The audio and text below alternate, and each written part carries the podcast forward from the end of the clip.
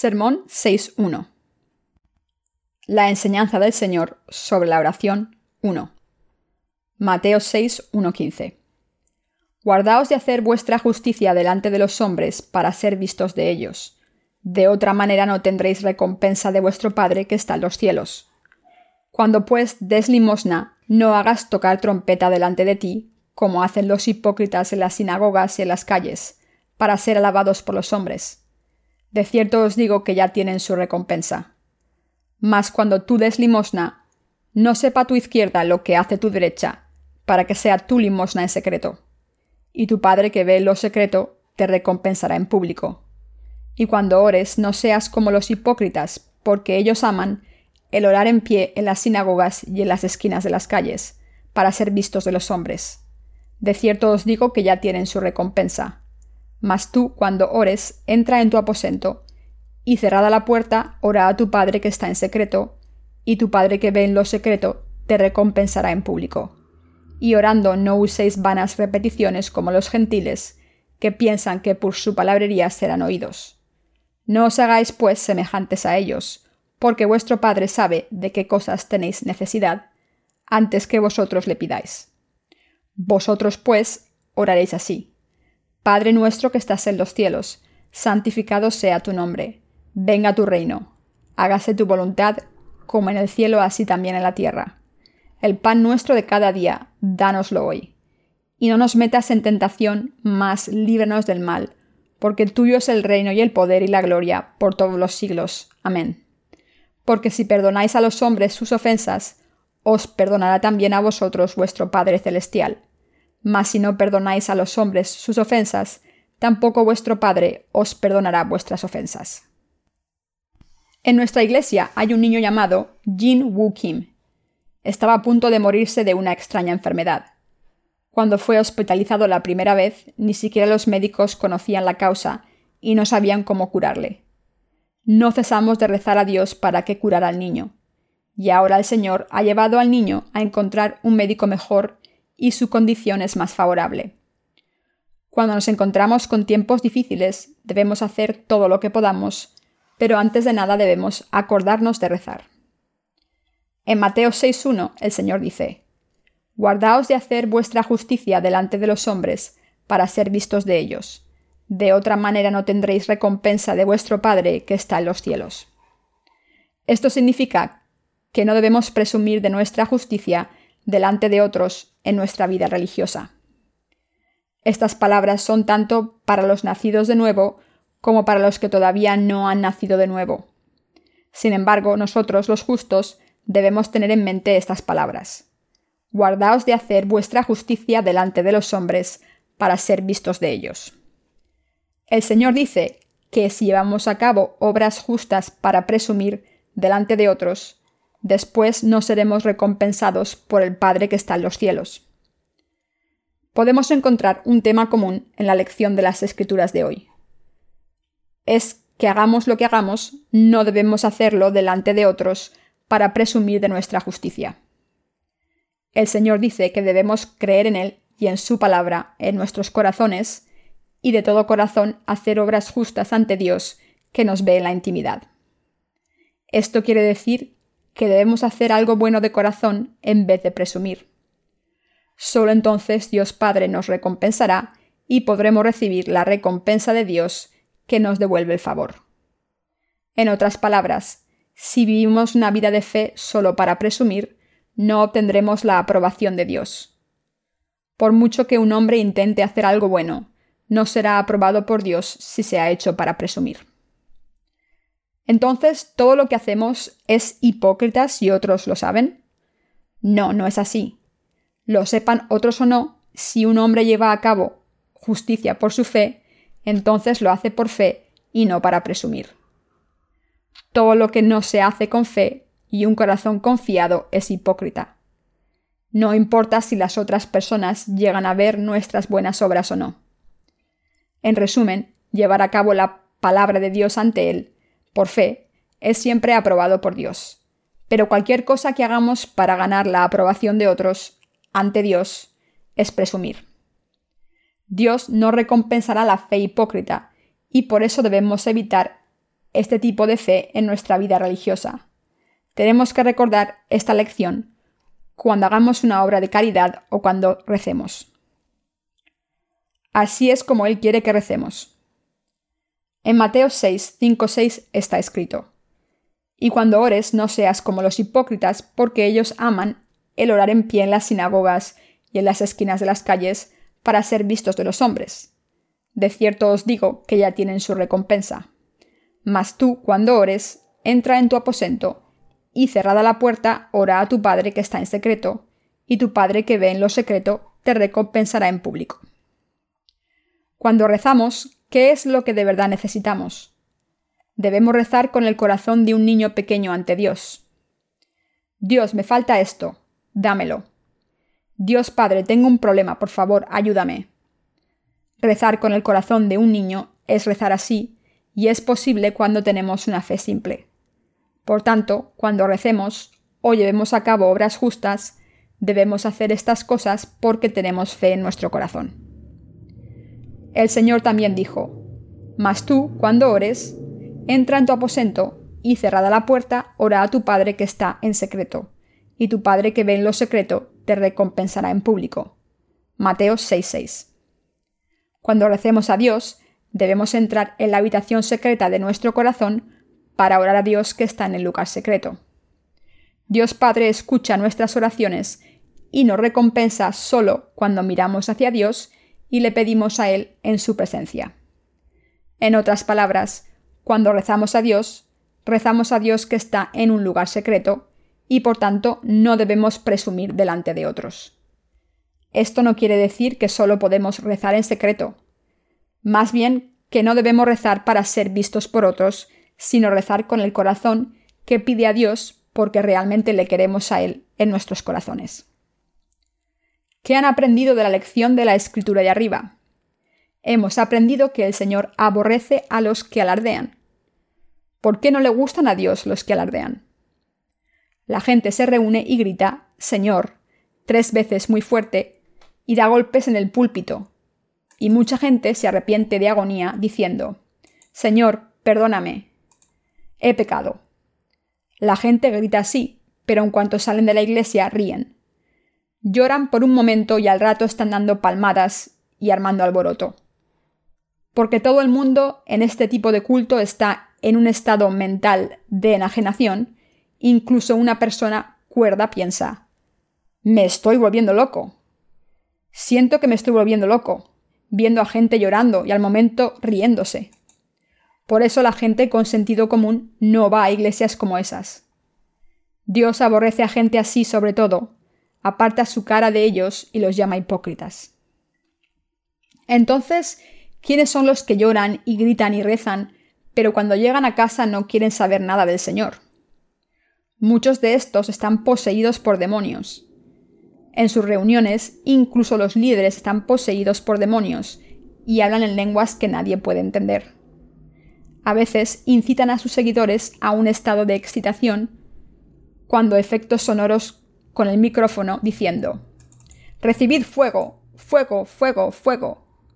Confunden a la audiencia induciéndoles a rezar envueltos en lágrimas y al instante siguiente a alabar a Dios en bulliciosa locura. Este tipo de comportamientos son alardes que no tienen nada que ver con la voluntad del Señor. Si leemos la palabra de Dios, podemos ver que a Dios no le gustan los que alardean. Solo rezar con fe, dando nuestro corazón sinceramente a Dios, complace a Dios. Dios sabe de antemano con qué clase de fe rezamos y quiere oír nuestra sincera oración ante Él. Debemos cambiar nuestra actitud de oración ante nuestro Señor. Todo lo que debemos hacer es ser honestos y simples al pedir, Señor, no tengo esto, por favor, dámelo es porque nuestra fe no es suficientemente fuerte que usamos muchas frases floridas al rezar. Si seguimos escuchando la palabra de Dios, nuestra fe en Dios también crece. Cuando nos aferramos a la palabra de Dios y cuando recibimos respuestas a nuestras plegarias que ofrecemos con fe, estamos todavía más agradecidos a Dios. Y cuando aprendemos más sobre Dios, creemos hasta llegar a ser personas de fe. Entonces rezamos más a Dios y nos convertimos en personas que solo rezan a Dios y a nadie más. A veces rezamos a Dios de acuerdo con algunos asuntos. En realidad hay veces en que rezamos en voz alta, pero no para que otras personas escuchen nuestras oraciones, sino para que Dios las escuche. Las verdaderas oraciones se hacen con una fe simple como esta. Dios, ayuda a tal y cual, porque está en esta condición. Cura a fulanito y a menganito. Dale a este y a aquel salud. Bendice a tal y cual porque está en esta situación. Antes de nacer de nuevo, solía rezar con muchas frases floridas como esta. Padre Santo, misericordioso y bendito, gracias por el amor y la misericordia que Dios Padre nos da. Solía formar todo tipo de palabras floridas cuando rezaba. ¿Son tales oraciones para el Señor que está en lo secreto? Si rezamos constantemente así, ¿nos escuchará el Señor? ¿De verdad tenemos tantas cosas por las que rezar? No lo creo. El Señor dijo, No seáis tan habladores como los gentiles o los fariseos. ¿Creéis que solo os puede oír si decís muchas palabras? Y él dijo, No os hagáis pues semejantes a ellos, porque vuestro Padre sabe de qué cosas tenéis necesidad antes que vosotros le pidáis. Mateo 6:8. Esta es la oración que el Señor nos enseñó como ejemplo de cómo debíamos rezar. La oración del Señor nos anima a rezar por el perdón de los pecados primero.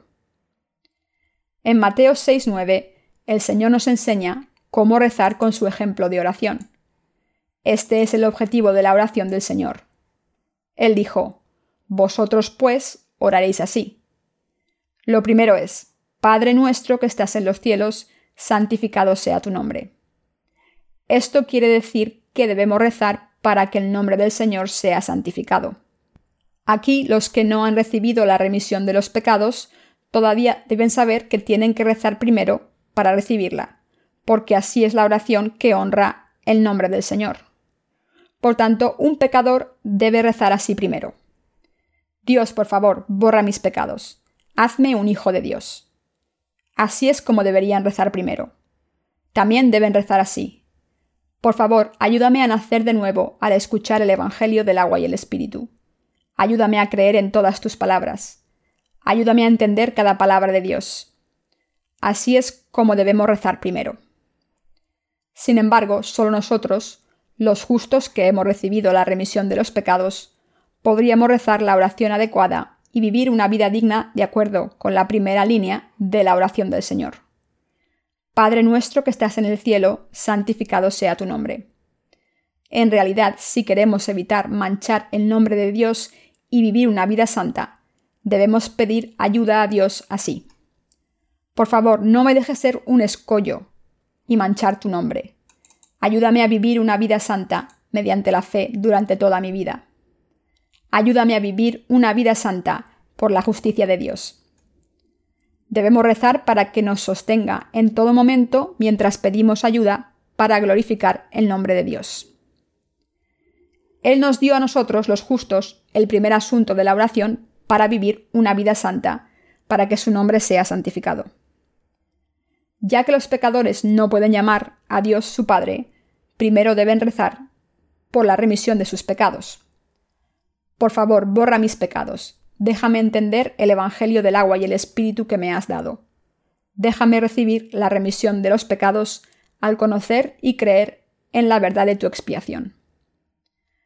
Para poder glorificar el nombre de Dios, como se dice en la primera línea de la oración del Señor, todo pecador debe rezar a Dios por la remisión de los pecados primero.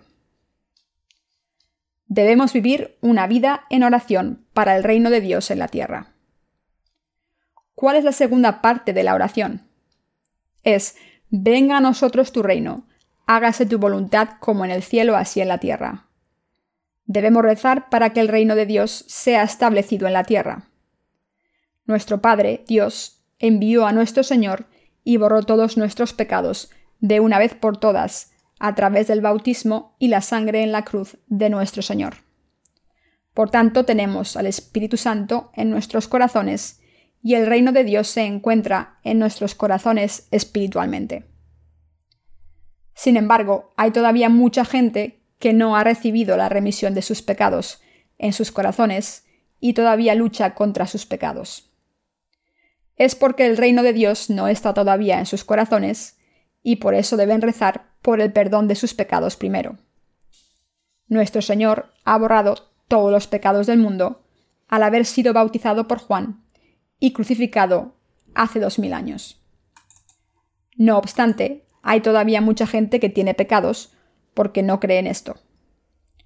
Por eso debemos rezar para que estas personas reciban la remisión de sus pecados por completo. Dios es el único maestro de todo ser humano. Sin embargo, la verdad es que muchas personas en este mundo caen en las manos del diablo y viven como sus siervos en vez de servir a Dios. El Señor odia con toda su alma esta degradación y desea profundamente que todas las criaturas que Él creó crean en sus palabras, nazcan de nuevo y se conviertan en su pueblo. Por tanto, debemos rezar para que el reino de Dios venga a los corazones de todos nosotros, antes de que venga su reino milenario y el fin del mundo. Dios quiere que recemos para que cada uno reciba la remisión de los pecados, y así el universo entero sea un reino en el que Dios reina, y que todo esto se cumpla. Por tanto, Dios nos cuenta con nosotros, los nacidos de nuevo, para la expansión de su reino. En otras palabras, nosotros, los justos, debemos rezar por la expansión del reino de Dios. Debemos vivir una vida de fe por el alimento de la vida. Leamos Mateo 6:11, que es el tercer asunto del que trata la oración del Señor. El pan nuestro de cada día, dánoslo hoy. Debemos rezar por la comida diaria que comemos, pero esto también significa que debemos pedir al Señor por el alimento de la vida eterna. Nosotros necesitamos tomar alimentos tanto para el cuerpo como para el espíritu. Entonces debemos rezar, danos alimento para nuestro cuerpo y para nuestro espíritu. Lo que pedimos no es la cantidad para un año o para un mes, sino que pedimos lo que necesitamos para nuestra carne y nuestro espíritu todos los días. Queridos hermanos cristianos, necesitamos rezar a Dios por nuestro pan cada día. No está mal que recemos a Dios por nuestro alimento para la carne y el espíritu. Debido a que nos convertimos en la gente que cree en el Evangelio del agua y el espíritu, y así obtuvimos el privilegio de pedir a Dios Padre todo lo que necesitamos, debemos rezar de acuerdo con este tercer asunto.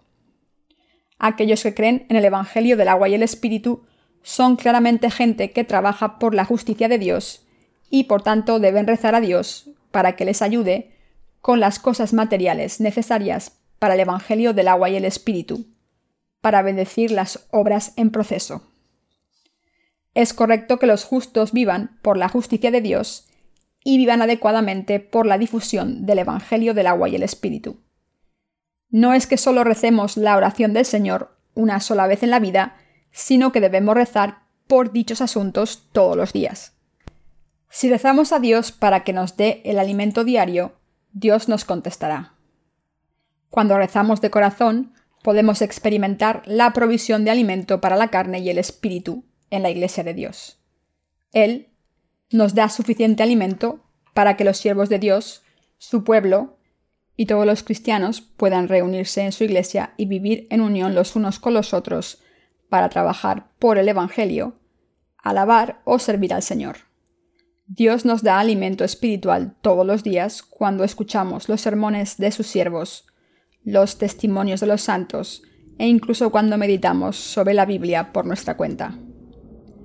Nosotros los justos a menudo podemos obtener más alimento espiritual de nuestras vidas diarias que leyendo la palabra de Dios.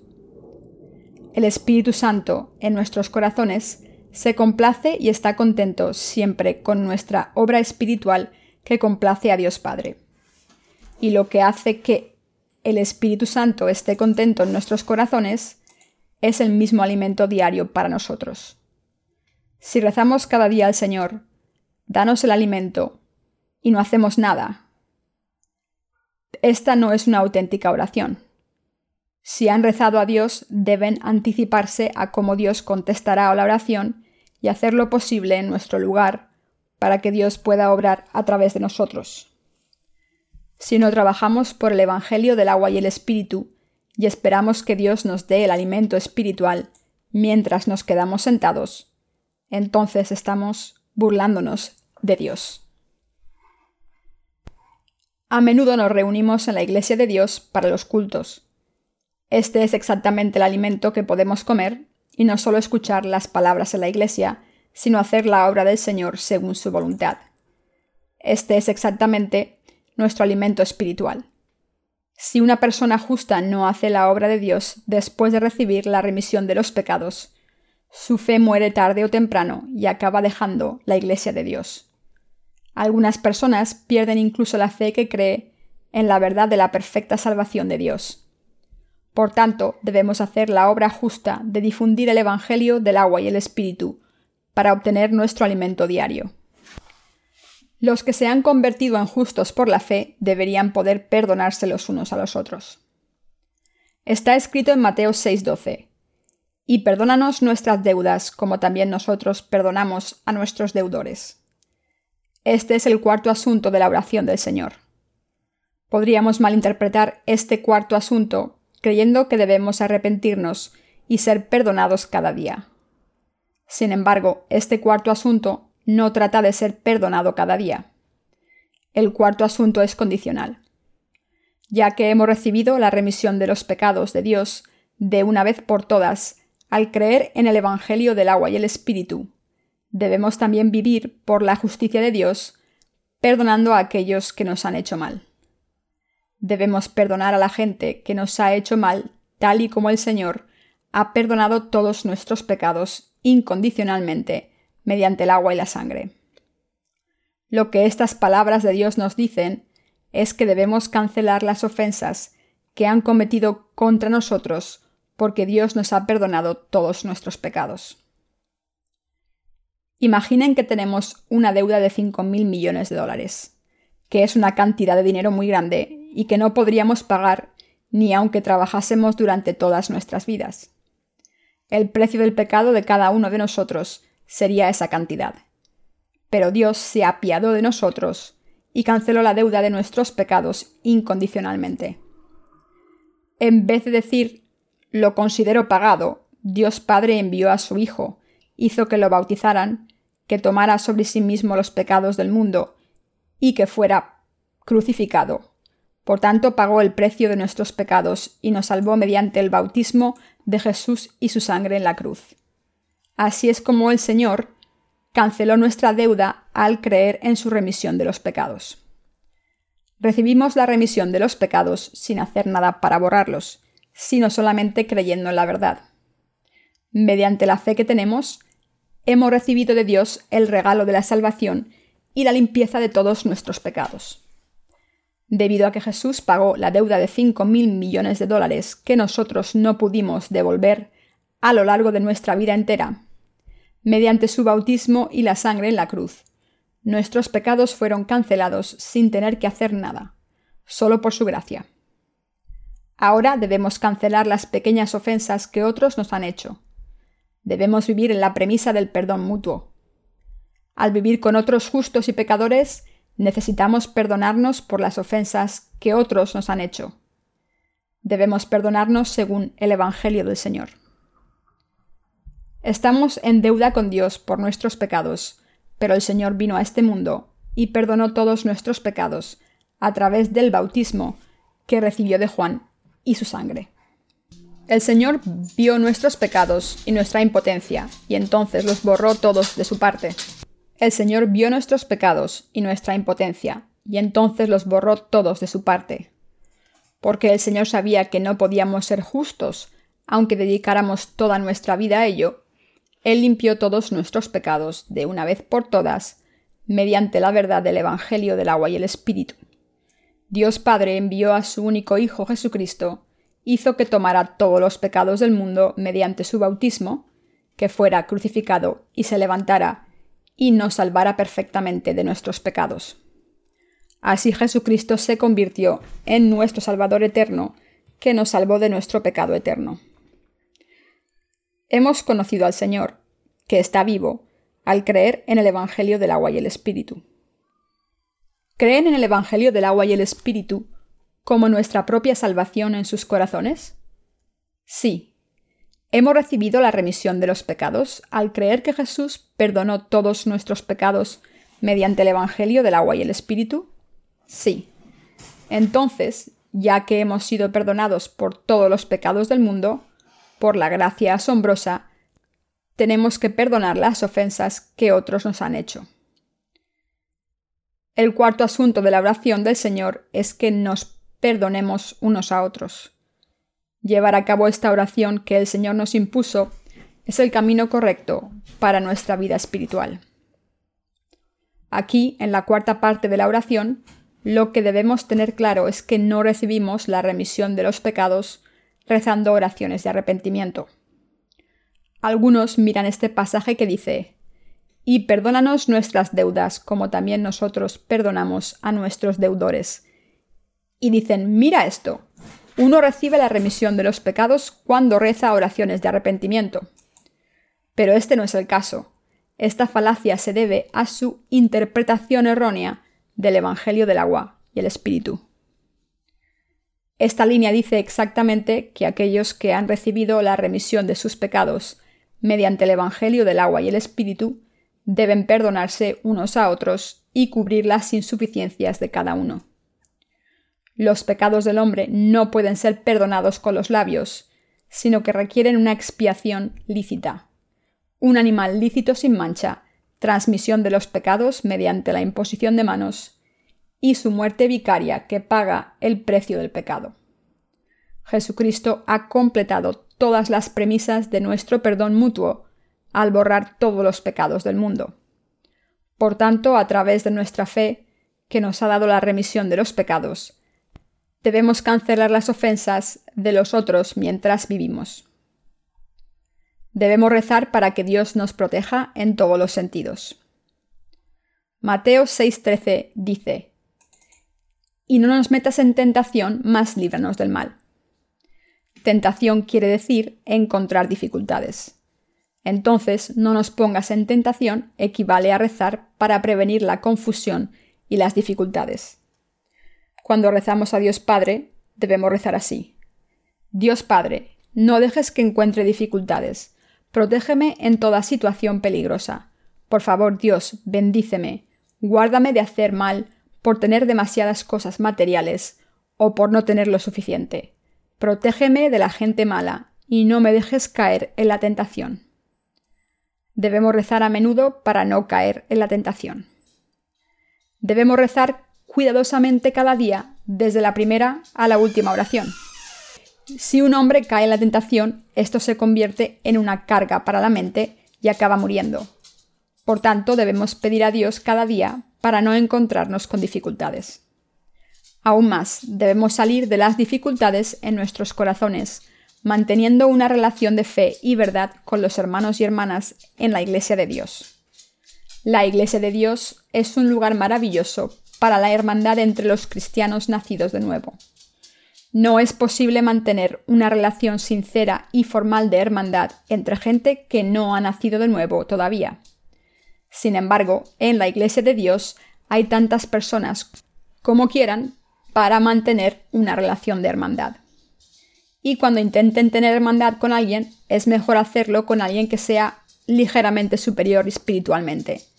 Esto es porque estas personas comparten con usted su conocimiento espiritual y sus experiencias, realistas y alcanzables, en detalle. Esto es bueno para nosotros y hace más fácil para nosotros el tomar alimento espiritual de fe al hablar con nosotros y se puede relacionar con nosotros de la manera más adecuada a nuestra situación. Sin embargo, si mantenemos una relación de hermandad con alguien que está mucho más adelantado en la fe que nosotros, esto no es beneficioso, ya que podrían compartir demasiado alimento espiritual que fuera difícil de digerir para nosotros. Esto se puede comparar con aprender a montar en bicicleta. El mejor maestro para un niño es su hermano o hermana mayor, que acaban de adquirir dominio en montar en bicicleta, en vez de sus padres. El que puede explicar a un nivel mejor en el que el niño pueda entender es alguien que acaba de tener la misma experiencia. Si un padre fuera a enseñar a su hijo pequeño a montar en bicicleta, él podría montar en una bicicleta grande a su medida y desanimar al niño a que intente aprender. El niño puede aprender rápido observando a sus hermanos y hermanas mayores montando en una bicicleta más pequeña y animado a pensar, yo puedo hacer eso. Los hermanos mayores pueden ayudar al niño con instrucciones prácticas. La bicicleta grande del padre podría dejar al niño estupefacto, que intenta aprender de su padre incluso antes de montar en bicicleta. Esto es igual en nuestra hermandad en la fe. La persona que puede ayudarnos a crecer en la fe paso a paso de la forma más realista y práctica a nuestro nivel es alguien que acaba de recorrer el mismo camino.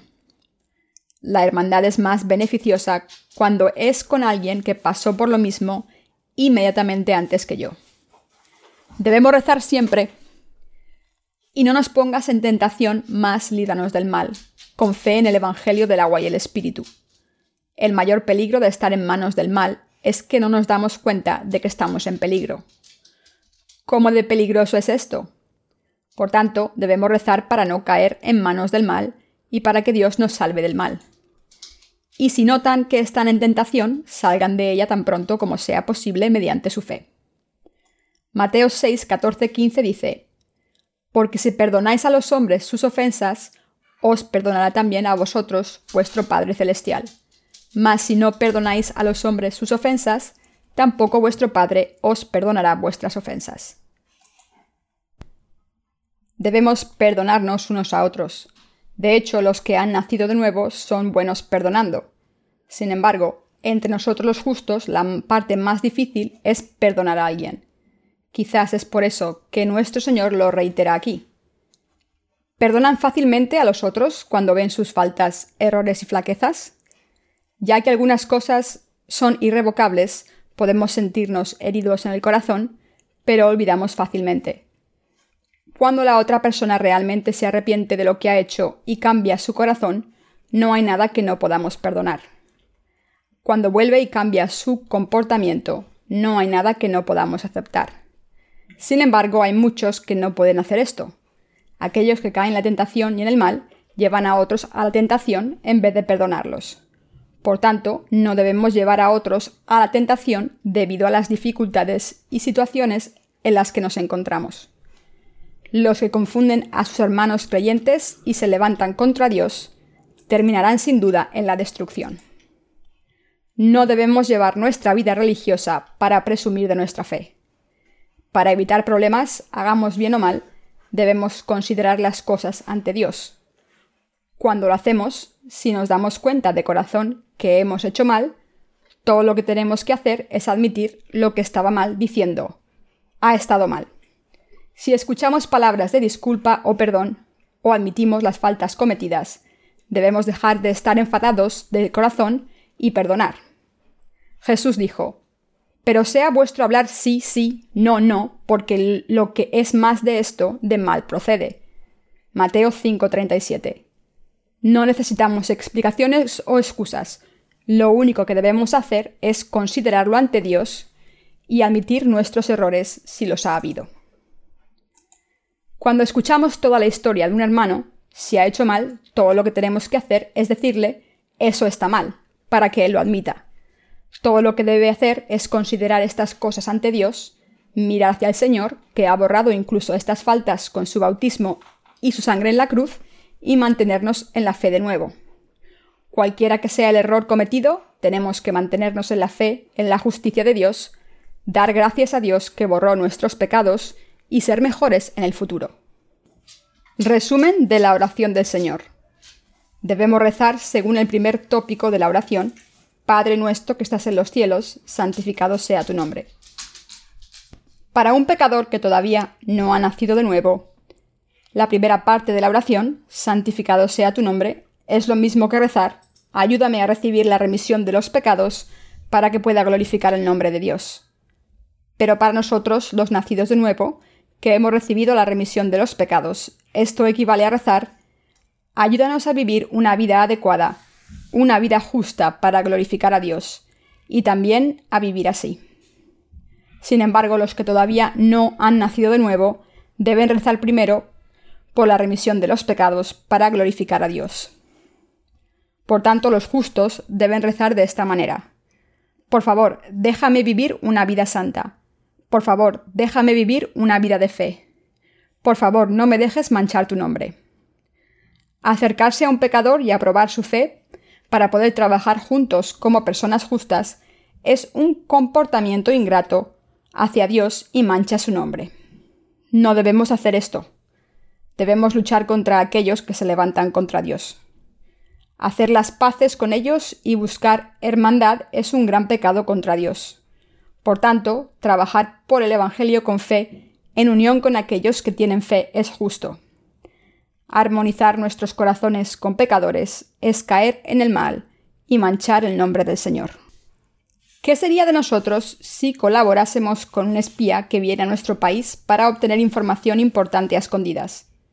Esto nos haría tan malos como el espía y como un traidor que vende a su país. Esto es lo que hace un traidor, que no sabe cuál es su sitio y colabora con el enemigo para vender a su país. Y este pecado no puede escapar el castigo de la muerte. La segunda línea de la oración del Señor es, Venga a nosotros tu reino, hágase tu voluntad como en el cielo, así en la tierra.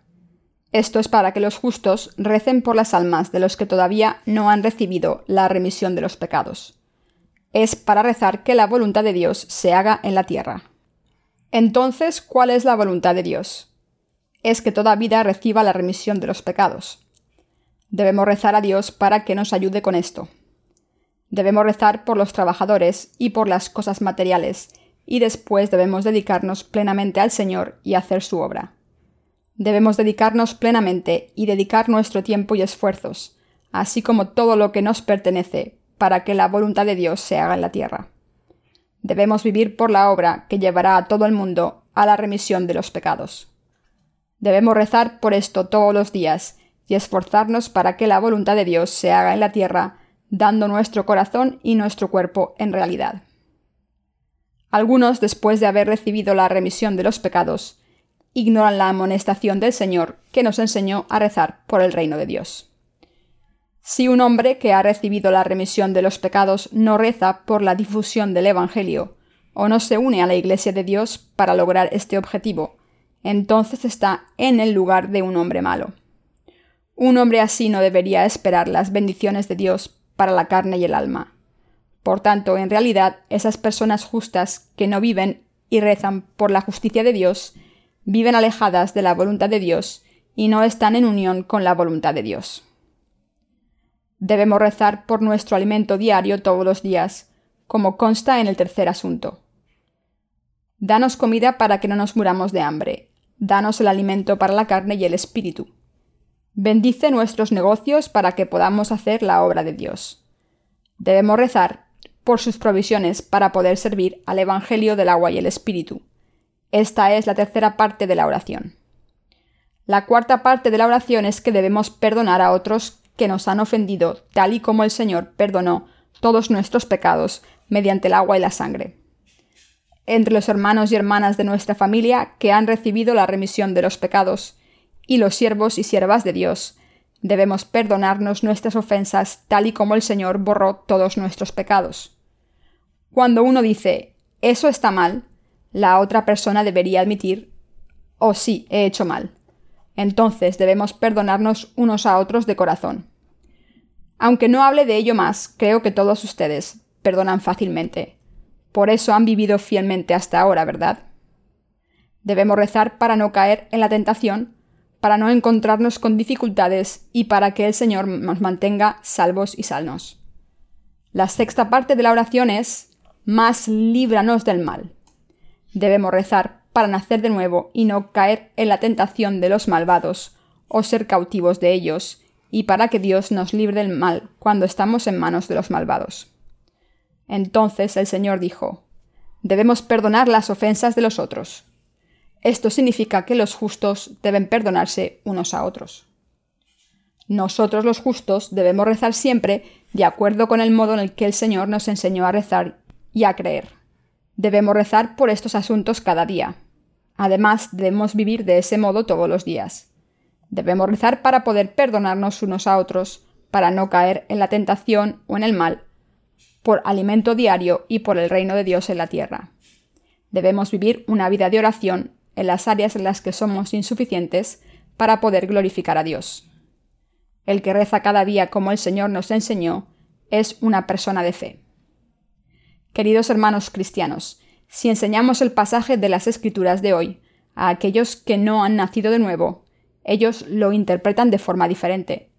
Sin embargo, cuando los nacidos de nuevo toman el pasaje y lo examinan e interpretan, creo que ellos también admiten que lo que he dicho hasta ahora no es incorrecto. Ustedes también lo creen, ¿verdad? Sí. El primer asunto de la oración que él dice que han nacido de nuevo es, santificado sea tu nombre. Sin embargo, en nuestra vida diaria, ¿hacemos quizás cosas que manchan el nombre de Dios en vez de glorificarlo? ¿Somos ustedes y yo gente que puede hacer todo bien al 100%? Incluso si no podemos glorificar al Señor, por lo menos no deberíamos manchar el nombre del Señor. Esto significa que en vez de ser un escollo para lo que la Iglesia de Dios intenta hacer, debemos respetar, amar, unirnos y colaborar con su Iglesia y sus ministerios para que el nombre de Dios sea santificado. Queridos hermanos cristianos, debemos rezar sinceramente por los hermanos y hermanas, los siervos y siervas, por el reino de Dios, por la vida que no mancha el nombre de Dios y por nuestro alimento diario. También debemos perdonar de corazón a todo aquel que nos ha ofendido, tal y como nuestro Señor borró todos nuestros pecados. Debemos rezar para no encontrarnos problemas. Recemos para que nuestros corazones no caigan en la tentación. Si no escuchamos la palabra, nuestros corazones caen en la tentación y no se encuentran en apuros. Cuando no hemos escuchado la palabra, el alimento espiritual, nuestros corazones se ponen enfermos. Cuando esto ocurre, caemos en la tentación, en otras palabras, en problemas. Nuestros pensamientos carnales aparecen y controlan nuestros pensamientos espirituales. Cuando esto ocurre, ya que nosotros, que somos gente justa, no podemos perseguir los deseos de la carne al 100%, nuestros corazones están en apuros porque tenemos que ir de un lado a otro entre carne y espíritu. Por tanto, debemos tener cuidado de no encontrarnos en tal situación. Para prepararnos para la salud espiritual, debemos venir a la Iglesia de Dios y escuchar la palabra. Sin tener en cuenta quién predica la palabra durante el servicio religioso, la palabra se predica para una semana en la Iglesia de Dios. Aunque no hagamos ningún descubrimiento en particular, por lo menos podríamos librarnos de los pozos de los pensamientos carnales mientras escuchamos la palabra de Dios. Solamente podemos librarnos de la escoria de los deseos carnales y las faltas al oír la palabra de Dios. Tal y como una corriente de agua fluye, el agua no sale podrida y con sustancias extrañas que corren en el agua, y la corriente se purifica. Cuando escuchamos la palabra, nos abre una ruta para el agua y nos libra de la escoria en nuestros corazones mientras fluye. Cuando nos deshacemos de los deseos carnales, aparecen nuevos pensamientos espirituales y ocupan el espacio vacante. Y entonces nuestra mente está salva y protegida. Por tanto, debemos examinar tan a menudo como nos sea posible si hemos sido negligentes con cualquier asunto de oración escrito en la Biblia si hay algo en lo que hemos sido negligentes, debemos dejar de hacerlo de ahora en adelante. Debemos empezar a rezar por dichos aspectos y tener más cuidado en ellos. Por eso el Señor nos dijo que no presumiéramos cuando rezamos y nos enseñó a rezar en unos cuantos aspectos diferentes. En la oración del Señor todo queda cubierto. Esto nos enseña cómo podemos vivir una vida de oración. En realidad, la primera parte de la oración ya nos ha sido contestada. La remisión de los pecados en la primera parte de la oración se ha cumplido, pero ahora debemos rezar para poder vivir una vida santa. Por tanto, debemos escuchar la palabra y difundir el Evangelio todos los días para mantener la santidad, para no convertirnos en esos que obstruyen la gloria de Dios. Para evitar ser unos de esos que obstruyen la gloria de Dios, Debemos rezar cada día para que el Señor nos mantenga a salvo y nos bendiga. No solo nuestros cuerpos carnales tienen que comer, sino que también nuestros cuerpos espirituales deben comer. Para la gente justa que ha recibido la remisión de todos sus pecados, escuchar la palabra y rezar podría ser su alimento espiritual. Pero en realidad lo que es alimento para ellos es difundir el Evangelio. Si termina en escuchar la palabra y escupirla en el corazón, no puede ser alimento de la salud fuerte. Lo que es un nutriente de alta calidad que da salud a nuestros corazones es la fe que actúa. Cuando creemos en la palabra de corazón y actuamos según esa fe, se convierte realmente en nuestra fe y podemos mantenernos fuertes en fe y hacernos plenos espiritualmente para que esos nutrientes de alta calidad necesarios corran por nuestro cuerpo y podamos crecer como gente de fe. Si un malvado provoca molestias, debemos unirnos para repulsar el mal, y si alguno entre nosotros cayera en manos del mal, debemos unirnos para ayudarle. Debemos unirnos y defendernos rezando. Dios, por favor, para esta tormenta espiritual del mal. Por favor, ayúdanos a todos nosotros. Debemos pensar en los asuntos de la oración en los que hemos sido negligentes y si hay algún aspecto que hemos dejado descuidado, debemos cambiar y vivir una vida justa. El Señor nos aconsejó que nos ayudáramos unos a otros, que nos amáramos, animáramos y reprendiéramos unos a otros, ya que el fin se acerca. Nosotros los justos, que hemos nacido de nuevo, debemos llenar nuestros corazones de fe, tirar unos de otros para seguir adelante y ofrecer un corazón generoso y amable. Si alguien está en apuros, en vez de aprovecharse de su situación, debemos ponernos en la piel del otro y rezar para que su problema sea resuelto.